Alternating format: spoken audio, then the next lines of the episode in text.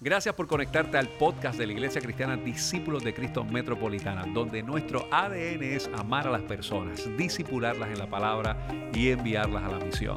Te invitamos a que permanezcas conectado con este mensaje que sabemos que tiene una palabra de Dios bien refrescante a tu corazón.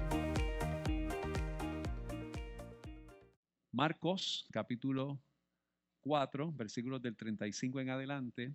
Y quiero que tengamos un acercamiento a este texto y que tengamos un acercamiento a esta escritura que a mí me parece que tiene eh, muchísimo que nos puede decir a nosotros, muchísimo que nos puede apuntar a nosotros, muchísimo que nos puede enseñar y muchísimo que nosotros podemos tomar como referencia para enfrentar diversos asuntos en nuestra vida. Dice la escritura, leemos la palabra del Señor en el nombre del Padre y del Hijo y de su Santo Espíritu. Amén. Aquel día, cuando llegó la noche, les dijo, pasemos al otro lado. Y despidiendo a la multitud, le tomaron como estaba en la barca y había también con él otras barcas. Pero se levantó una gran tempestad de viento y echaba las olas en la barca de tal manera que ya se anegaba. Y él estaba en la popa, durmiendo sobre un cabezal, y le despertaron y le dijeron, Maestro, no tienes cuidado que perecemos. Levantándose, reprendió al viento y dijo al mar, Calla, enmudece. Y cesó el viento. Y se hizo grande bonanza y les dijo, ¿por qué estáis así amedrentados? ¿Cómo no tenéis fe? Entonces temieron con gran temor y se decían el uno al otro, ¿quién es este que aún el viento y el mar le obedecen? Dios nos acercamos ante tu palabra con la seguridad de que tú tienes una respuesta tienes orientación, nos puedes hablar a nosotros. Más que nadie comprendes en dónde reside nuestra preocupación, en dónde se ubica nuestra ansiedad, en dónde, Señor, está nuestra esperanza, nuestros anhelos, dónde están nuestros temores, dónde están nuestras ansiedades. Y te pedimos, Señor, que en esa comprensión que tienes por encima de lo que nosotros podemos pensar y hacer, que tú hables a nuestro corazón y que nosotros podamos tener la mejor actitud para responder al desafío de tu palabra. Oramos en tu nombre, que es sobre todo nombre, en el nombre de Jesús de Nazaret. Amén. Mis hermanos y mis hermanas, hoy es un día que usualmente nosotros lo hubiésemos tomado para hablar un poco acerca del inicio de clases y todas estas cosas que están por delante. Eh, y así, por lo, menos, por lo menos yo lo tenía planificado, pero desde el día eh, de ayer he estado pensando muchísimo y cómo uno puede ser eh, sensible a la voz del Señor y responder a las circunstancias que nosotros estamos atravesando, no únicamente por este sistema, sino específicamente por lo que yo he visto esta semana, ¿verdad? yo le compartí hace unos minutos atrás a, a, a los chicos del Ministerio de Alabanza y del equipo audiovisual que yo no recuerdo hace 10 o 15 años, o tal vez 20 años, que nosotros tuviésemos tantas conferencias de prensa para potenciales ciclones. Sí, obviamente cuando ya el ciclón era una realidad, cuando ya era una tormenta tropical o cuando ya era eh, un huracán, pero de los últimos años para acá, pues sin lugar a dudas, cada vez que hay la amenaza de un potencial ciclón y que obviamente pues tenemos diferentes referentes que han hecho daño en Puerto Rico, pues sin lugar a dudas pues se levanta la bandera, la ansiedad se levanta y la preocupación entre muchos de nosotros pues pues acrecienta y no es para menos. Nosotros hace cuatro años atrás tuvimos eh, uno de los eh, huracanes o ciclones más terribles en, la historia de Puerto Rico, eh, por lo menos de las personas que estamos vivas al momento, al día de hoy.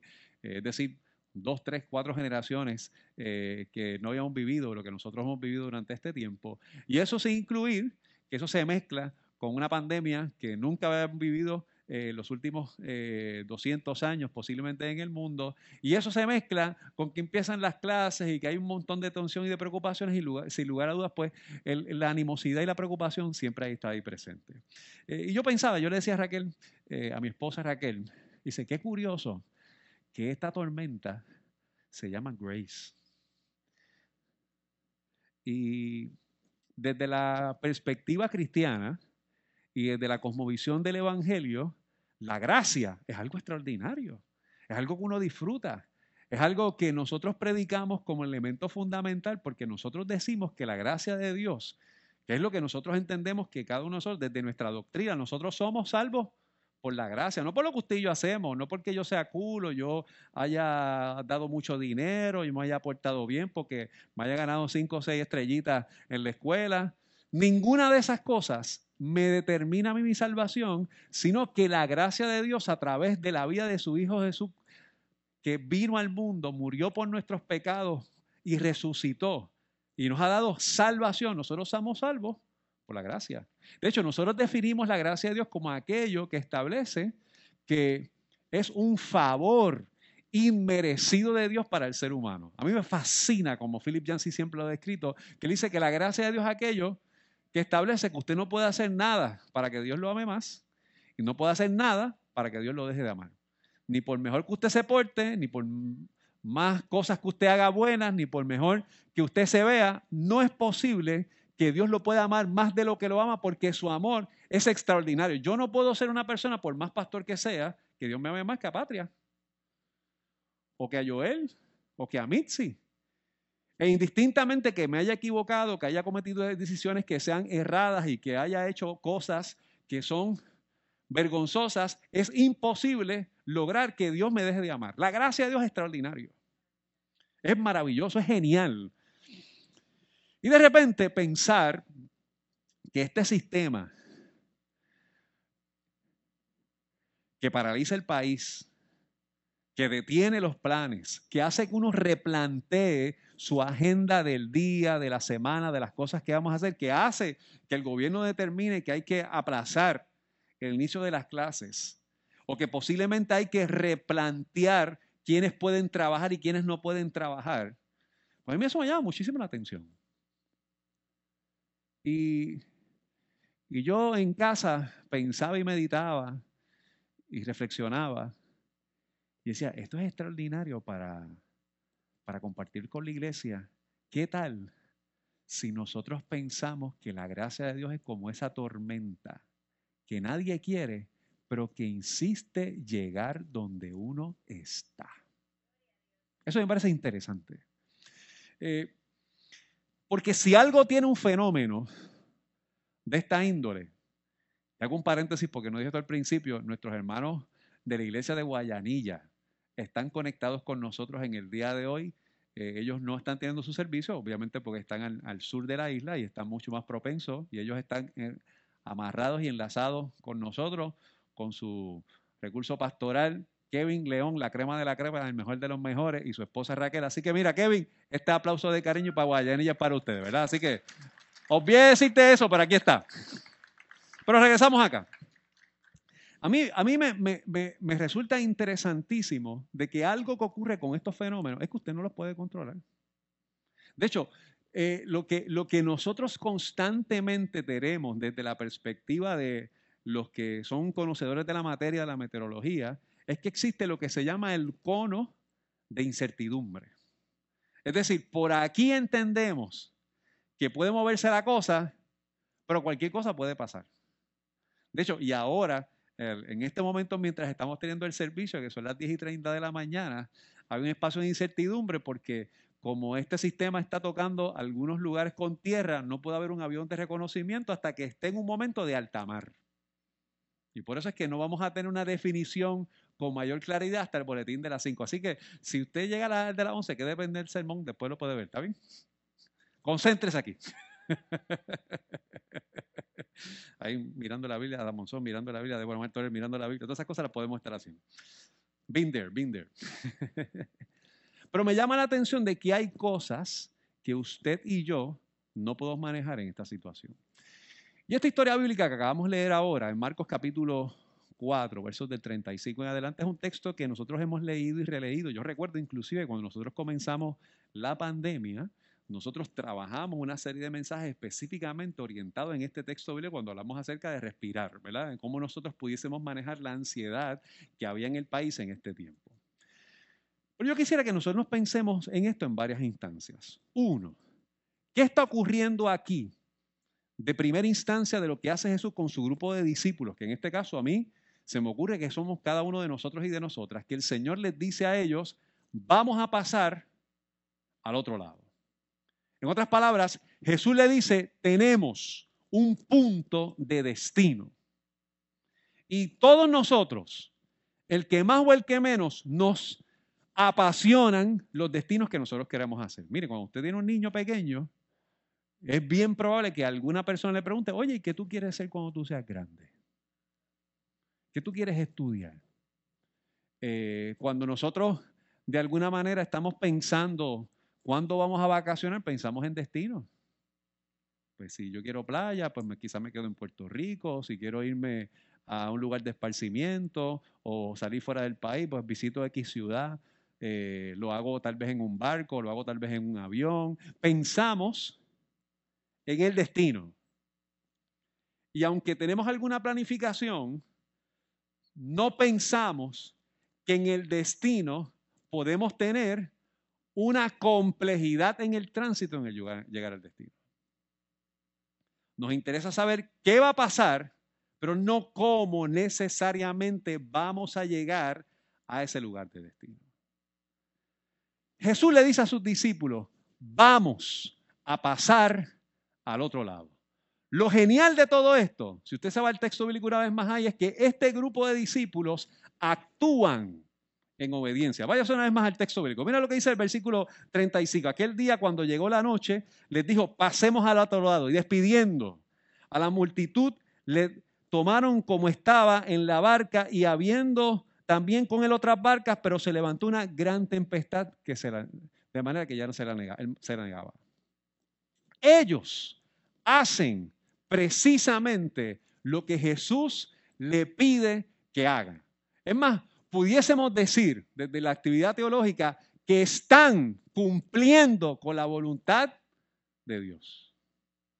Procura una tormenta. Y Jesús, si usted sigue leyendo la historia y se acerca más al texto, usted se percata que Jesús está haciendo qué? Durmiendo. Relax no pareciera que está involucrado o preocupado con lo que está pasando en la situación. Yo quiero que vayamos al libro de Jonás, capítulo 1. Porque esta historia a mí me parece que tiene una similitud muy, muy parecida a lo que nosotros vemos en el libro de Marcos, en el capítulo 4.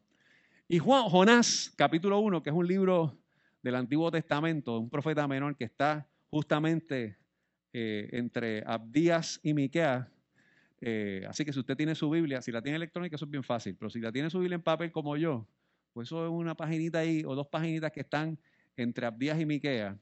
Y Jonás capítulo 1 tenemos un caso muy interesante, muy similar a lo que nosotros tenemos en Marcos capítulo 4. Dios se le revela a Jonás y le pide que vaya a un lugar de destino en particular. Le dice que vaya a Nínive.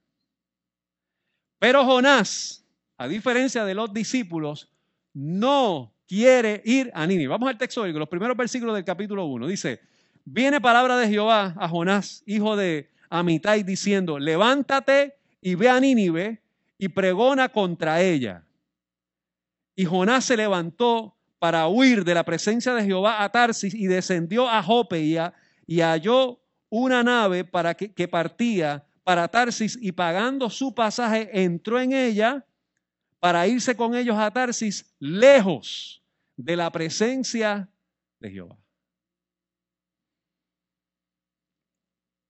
Hay una convocatoria, hay un llamado, hay un destino, hay una embarcación, pero en este caso hay la intención de hacer algo contrario a la convocatoria que Dios le da a Jonas.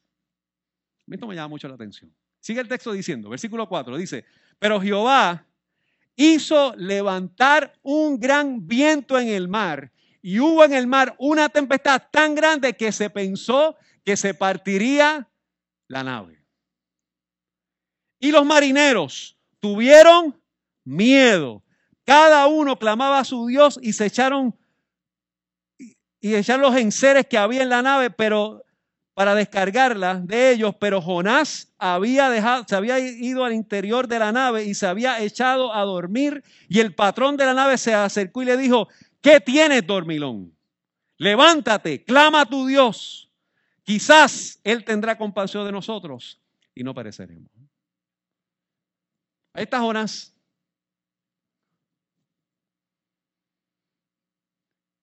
que no quiere ir hacia donde Dios le invita, que toma su propia decisión de irse en otra dirección, y el texto bíblico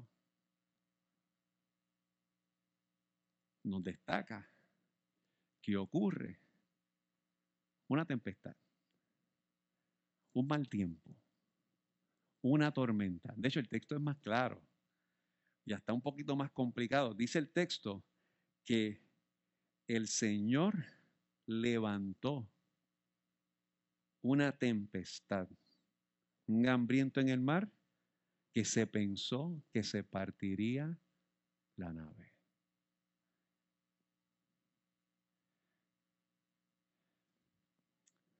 Yo quiero detenerme por un momento en todo esto. Porque si usted es puertorriqueño y usted vive en este país, usted tiene que saber que todos los años nosotros vamos a lidiar con esto. Si usted iba aquí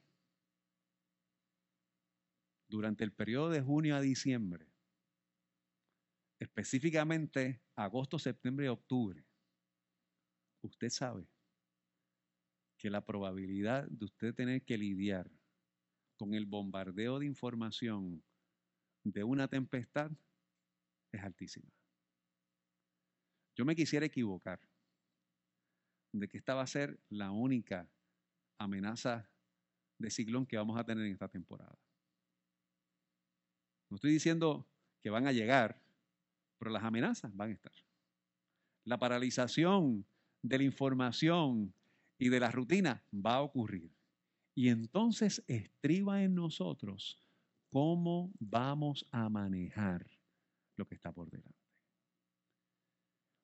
A mí me llama la atención que en ambas situaciones pudiésemos decir que las tormentas que ocurren ahí surgen como voluntad de Dios. En el primer caso, el Señor le dice a esta gente que se vaya a otro lugar, dice la escritura en el libro de Marcos capítulo 4, versículos del 35 en adelante, y aquí en el primer capítulo de Jonás, este muchacho coge una ruta que se le antojó y Dios levantó una tempestad en dirección hacia donde él estaba. Y obviamente esto nos lleva a nosotros a repensar muchas de estas cosas de manera teológica, hacer algún tipo de reflexión con respecto a eso. Pero lo que realmente ocurre aquí es que en el tránsito hacia dónde va nuestro punto de destino, el que nosotros queremos, no necesariamente el que Dios nos invita a tener, ya sea porque obedezcamos o porque desobedezcamos, la tormenta está. Así que no hay tal cosa como que las tormentas son producto del pecado de la gente. No hay tal cosa como que las tormentas son enfurecimientos de Dios para castigar a la gente. No hay tal cosa como que una tormenta precisamente es el deseo de Dios para la humillación de la gente. Hay tal cosa como que en la tormenta Dios se va a glorificar. Si nosotros podemos determinar de manera categórica que en la tormenta hay algo que Dios quiere hacer con la gente. Y yo vuelvo, a pensar, esta tormenta se llama grace. Gracias.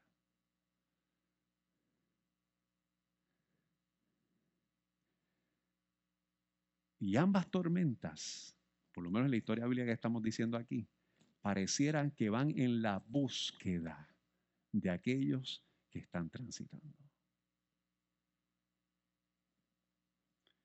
Durante la semana pasada nosotros hemos hablado y hablamos acerca de una serie de mensajes que le llamamos intervalo, que es decir, cómo nosotros podemos manejar el punto que nos encontramos y qué Dios quiere hacer en medio de nosotros en estas circunstancias que nos encontramos. Y qué nosotros podemos sacar, si podemos utilizar esa expresión del evento particular y personal donde nosotros estamos. Y ha sido algo fundamental y esencial que nosotros hemos trabajado para identificar realmente en dónde reside nuestra relación con Dios y lo que Dios quiere hacer con nosotros. Hay otro personaje bíblico que yo quisiera pensar en el día de hoy que no involucra necesariamente el mar ni la tormenta, pero sí la reacción de cómo responde a la ansiedad, al temor y a lo que Dios quiere hacer a través de su vida. Yo creo que vayamos al libro de Primera Reyes, capítulo 19. Y Primera Reyes, capítulo 19, nosotros tenemos un muchacho que nosotros conocemos como Elías. Y Elías, si usted ha leído el capítulo 18 del libro de Primera de Reyes, usted sabe que Elías se enfrenta a 450 profetas de Baal en el Monte Carmelo. Y en ese momento que él se enfrenta con estos 450 profetas de Baal en el Monte Carmelo, ocurre particularmente el que él puede prevalecer ante un reto que tienen estos profetas que le pedían a Baal que descendiera fuego del cielo. Lo curioso detrás de todo eso es que después de un periodo de sequía, justamente de ese tiempo, Elías hace una petición y ora para que llueva sobre la tierra, empieza a llover, invita al rey Acab a que vea la lluvia cayendo y en el capítulo 19, tiempo después, Elías tiene miedo.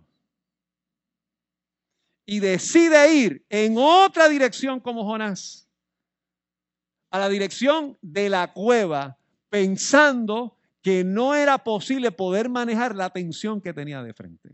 Se encuevó.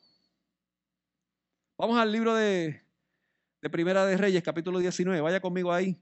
Vamos a leer los versículos del 4 en adelante. Dice, y él se fue por el desierto de un día de camino y vino y se sentó debajo de un enebro y deseando morir se dijo, basta ya, oh Jehová, quítame la vida, pues no soy mejor que mis padres. Y echándose debajo del enebro, se quedó dormido y aquí un ángel le tocó y le dijo, levántate, come. Entonces él miró y aquí que a su cabeza había una torta cocida sobre las ascuas y una vasija de agua y comió y bebió y volvió a dormirse. Y volviendo el ángel del, Señor la segunda vez lo tocó diciendo, levántate, come, porque largo camino te resta. Se levantó pues y comió y bebió y fortalecido con aquella comida, caminó 40 días y 40 noches hasta Oreb, el monte de Dios. Mira qué curioso esto.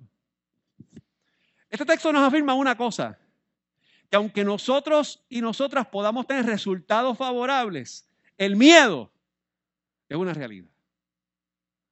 Jonás era profeta de Dios, ministro de Dios, seguidor de Dios, compartía el mensaje de Dios al mundo, pero en un momento que es confrontado para ir a hacer lo que tenía que hacer, tiene miedo.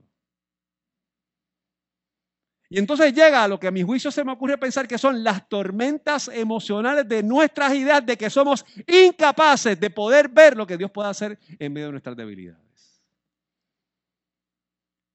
Tanto al inicio del capítulo 4 de Marcos, que Jesús está pidiendo a estos discípulos que lleguen al otro lado, hay alguien que los está esperando. Está el endemoniado de Gadara.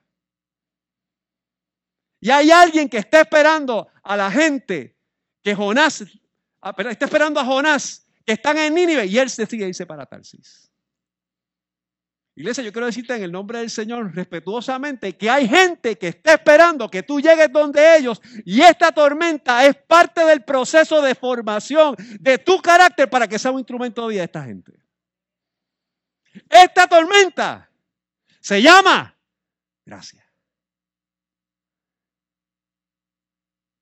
¿Cuándo fue la última vez que nos tomamos el tiempo para pensar? Y utilizando lo que nosotros hablamos del intervalo de este tiempo, que Dios nos ha convocado a ser un instrumento de mensaje de esperanza al mundo. Y eso es indistintamente de cuán complicado sea el trayecto para llegar al destino. Aquí está Elías, un hombre productivo, con grandes resultados, con una gran contribución al pueblo de Israel. Pero decidió encuevarse. Jonás decidió tirarse a dormir, no por confiar, sino para desentenderse del mundo y lo que estaba pasando. Y cuando vienen estas circunstancias, y cuando ocurren estos eventos, y cuando nos sacuden estas situaciones que ocurren al mundo, nos debemos preguntarles cuál es la reacción que nosotros tenemos si ¿Confiamos o nos desentendemos del mundo? Elías se tira debajo de un enebro pensando que no había posibilidades para su ministerio. Tenía miedo. En otras palabras, había caído en una depresión severa. El Señor llega allí, lo toca y le dice, levántate y come. Y después le dice que hay un largo camino que te resta. Y a mí me preocupa esto, mis hermanos y mis hermanas. En el proceso de la crisis, que es normal, que a todos nos da crisis. En el proceso del conflicto, que todos tenemos conflictos. Y si vienen en forma de tormenta, que usted no lo puede controlar. Hay tormentas que usted cree, crea, perdón. Si usted miente y tiene que decir otra mentira para cubrir la primera mentira y decir otro embuste para cubrir esas primeras dos mentiras, es una tormenta que usted creó. hay situaciones que usted no las puede controlar. Hay eventos en el mundo que nosotros no tenemos el control para poder manipular el comportamiento de esa situación en nuestro corazón, pero usted sí puede determinar si usted se tira a dormir. Fíjese que Jonás se tira a dormir porque no le importó lo que estaba pasando. Elías se tiró a dormir porque tenía miedo. Y Jesús duerme en la popa del cabezal de aquella barca porque él sabía claramente que iban a llegar al otro lado. Pero a los discípulos, a Jonás y a los tripulantes de aquella embarcación, y en este caso a Elías, el miedo los consumió.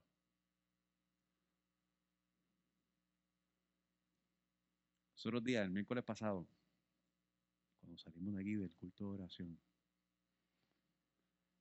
los que estábamos aquí, nos encontramos con un animal de la creación de Dios.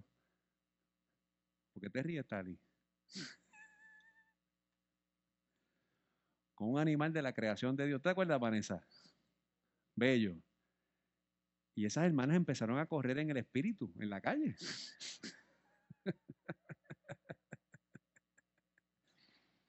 Había un sapo, sapo, sapo en la calle metropolitana, metropolitana.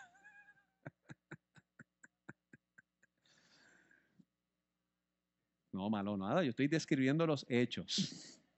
En ningún momento yo me estoy burlando de la gente. Yo le dije a Tali, Tali, mira tu tamaño. Mira eso. Usualmente a Tali no la ven muy grande, pero ella era, era más, de seguro es más grande que eso que estaba viendo.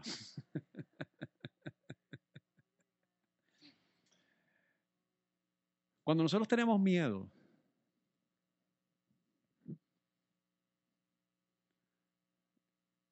hace que nosotros pensemos que somos incapaces de manejar lo que tenemos de frente.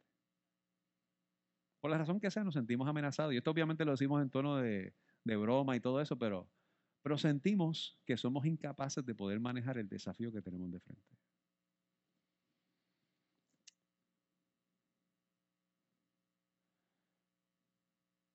Elías tiene miedo y se encueva. Lo que Elías se le había olvidado, tal vez, que no dice la escritura, es que el creador de la cueva es Dios. Elías decide meterse, a esconderse, a encuevarse en un lugar que Dios había diseñado también. Y allí lo busca. Jonás tiene el atrevimiento de ir en la dirección que se le antojó. Y a Dios se le ha ocurrido, según la historia, de buscarlo en forma de una tormenta. De hecho, la historia de Jonás es más compleja. Porque si usted conoce la historia, Jonás lo tiran al agua. Le preguntan, oye, dormilón, ¿qué está pasando contigo? Clama al Dios tuyo. Y Jonás dice, bueno, yo soy hebreo y yo temo a Jehová. ¿Qué hizo? Dice la escritura, los cielos y la tierra. El tipo hace una exégesis ahí brutal. Pero llega un momento dado que nuestro conocimiento de la tradición es poco si nuestra obediencia no está sintonizada a la voz de Dios. Usted puede conocer mucha escritura, pero si usted es un desobediente, usted tiene que manejar su desobediencia. En español cristiano es, usted puede conocer mucha Biblia, pero si usted es pecador y usted ha cometido pecado y usted ha hecho las cosas conforme a su, usted tiene que manejar esa situación. Y Dios envía un pez que a mí se me ocurre pensar que se llamaba Grace Fish. Y busca a Jonás y lo mete en el vientre de ese pez para que él entienda que él todavía parte del proyecto de Dios para administrar al mundo. Mi hermano y mis hermanas, nosotros estamos en un tránsito hoy que trasciende el nombre de este ciclón. Pero a mí se me ocurre pensar hoy que en el fenómeno que nosotros tenemos que le llaman gracia, y que obviamente cuando los conocedores de poner los nombres a estos fenómenos no están pensando lo que yo estoy pensando. Pero a mí se me ocurre pensar que en ese misterio, en eso que trasciende nuestras ideas, hoy nosotros podemos comenzar a darle un ángulo de identificar estos eventos o estas tormentas de nuestra vida que trascienden el fenómeno literal de los vientos, de la lluvia, de los relámpagos y de la tensión, que ahí está la gracia de Dios. Pablo dijo en 2 Corintios capítulo 12, versículo 9, bástate mi gracia porque mi poder se perfecciona en tu debilidad. En otras palabras, descansa en mi gracia, en mi amor, porque yo me glorifico en lo que te da temor. Y ahí Dios quiere dar un nuevo rumbo. Te quiero hacer dos preguntas y con esto voy a terminar. Te dije que iba a ser más breve. Primera pregunta, ¿cuál es tu rumbo hoy? ¿Hacia dónde te diriges? Y obviamente cuando hablamos acerca de dónde nos dirigimos es qué nosotros estamos manejando de frente ahora mismo, porque nosotros tomamos decisiones de manera intencional para manejar situaciones de nuestra vida. Y posiblemente la ruta que yo estoy hablando no me refiero necesariamente a una ruta orientada a un lugar, pero la, la ruta tiene que ver con unas decisiones que nosotros tenemos que tomar. ¿Qué vas a hacer con aquellos que Dios te ha llamado a ministrar que están al otro lado? ¿A dónde te diriges? Segunda pregunta. ¿Qué vas a hacer para alcanzar a aquellos que te están esperando al otro lado? aquellos discípulos que estaban con Jesús tuvieron miedo y perdieron la noción de que Jesús estaba en la barca y que él estaba muy claro que tenían que liberar a un endemoniado en cada Ir al otro lado no era meramente un paseo en la lancha, era saber que había alguien encadenado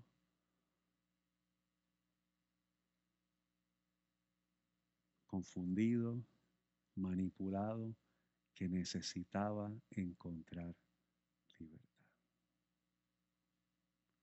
Esto me hace pensar la famosa historia de John Newton. Si usted ha conocido un poco de la historia de la iglesia, John Newton, que era un, hombre inglés, pudiente, y que había comenzado una gran fortuna porque se había ido al oeste de África a mercadear afro, africanos hacia América como esclavos.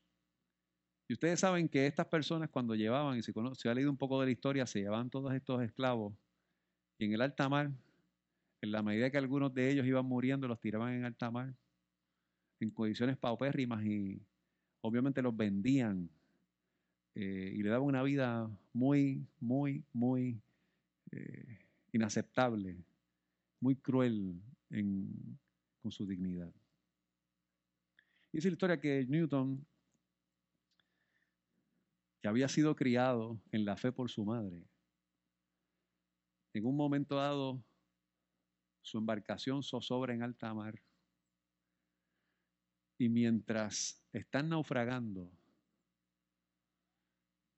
él clama a Dios y dice que él estaba dispuesto a proclamar su palabra si Dios lo rescataba. Sobrevive ese naufragio, se convierte en un abolicionista de la esclavitud y escribe el maravilloso himno Sublime Gracia. Yo era ciego y ahora veo. Dicen las historias, los anales históricos, que Newton, en el ocaso de su vida, fue comenzando a perder la memoria y entró en algún nivel de demencia.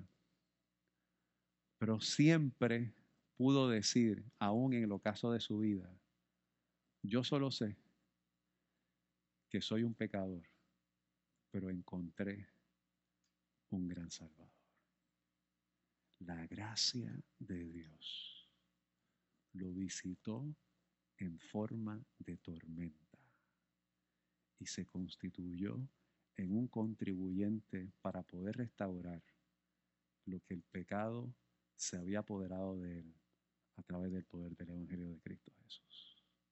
Yo te invito a que tú bajes tu rostro en esta mañana.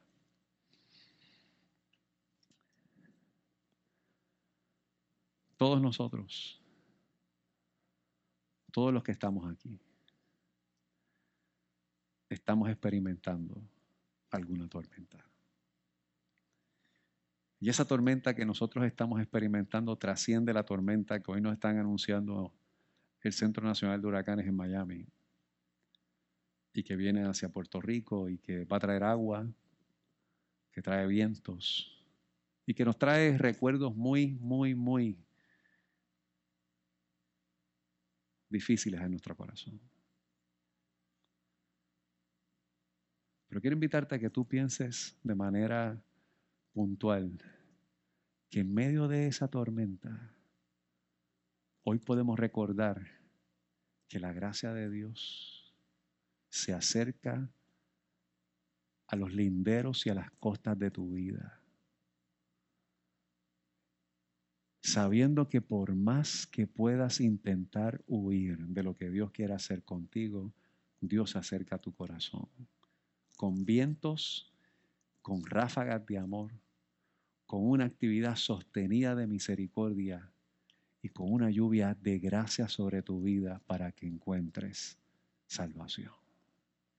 Y que sean los temores y las preocupaciones que puedas estar teniendo en esta situación particular que vives que recuerdes que hay algo que tenemos que hacer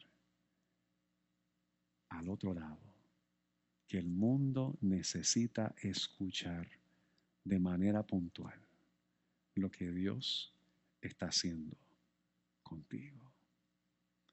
Por la gracia de Dios no puedo olvidar que de manera categórica nos expresa a nosotros que nuestro pecado, nuestras decisiones que nos apartan de Dios, nuestras decisiones que nos llevan a vivir en alguna tensión que nos desubican y nos llevan por rutas contrarias al proyecto de Dios, no son superiores al amor de Dios que quiere darte perdón y sanidad en tu corazón.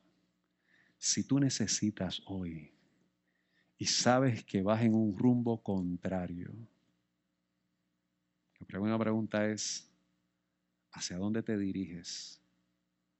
La segunda pregunta es, ¿qué vas a hacer con aquellos que están esperando que tú compartas lo que Dios ha hecho contigo?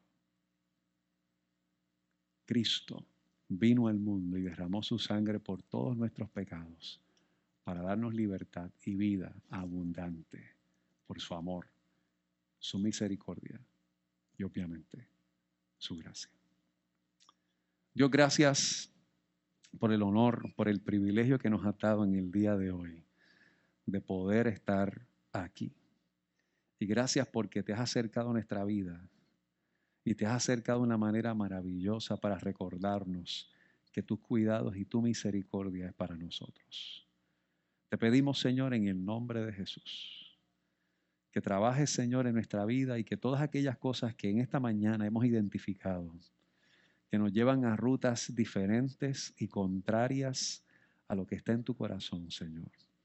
Que hoy el poder de tu amor y de tu gracia que se apoderan de nuestra vida nos den una nueva óptica de esperanza para compartir al mundo de tu amor, de tu gracia y de tu misericordia. Señor, que aquellos que están aquí, que lidiamos con el temor, con la preocupación, con la ansiedad y con todas aquellas cosas que paralizan nuestra vida, y aquellos que nos están sintonizando, Señor, que viven en la situación de no saber hacia dónde dirigirse, que hoy el poder de tu palabra, tu gracia extraordinaria, expresada a través de tu Hijo Jesús, restauren, afirmen el corazón para que podamos compartir una historia de vida y de renuevo en el nombre de Jesús, nuestro Señor. Te damos gracias. Amén. Gracias por haberte conectado a nuestro podcast de la semana de la Iglesia Discípulos de Cristo Metropolitana. Te invitamos a que continúes conectado con nosotros en nuestra página de internet que es www.icdcmetro.com y que sigas compartiendo este mensaje a través de Facebook, Twitter, YouTube e Instagram. Gracias por haber estado con nosotros. Dios te bendiga.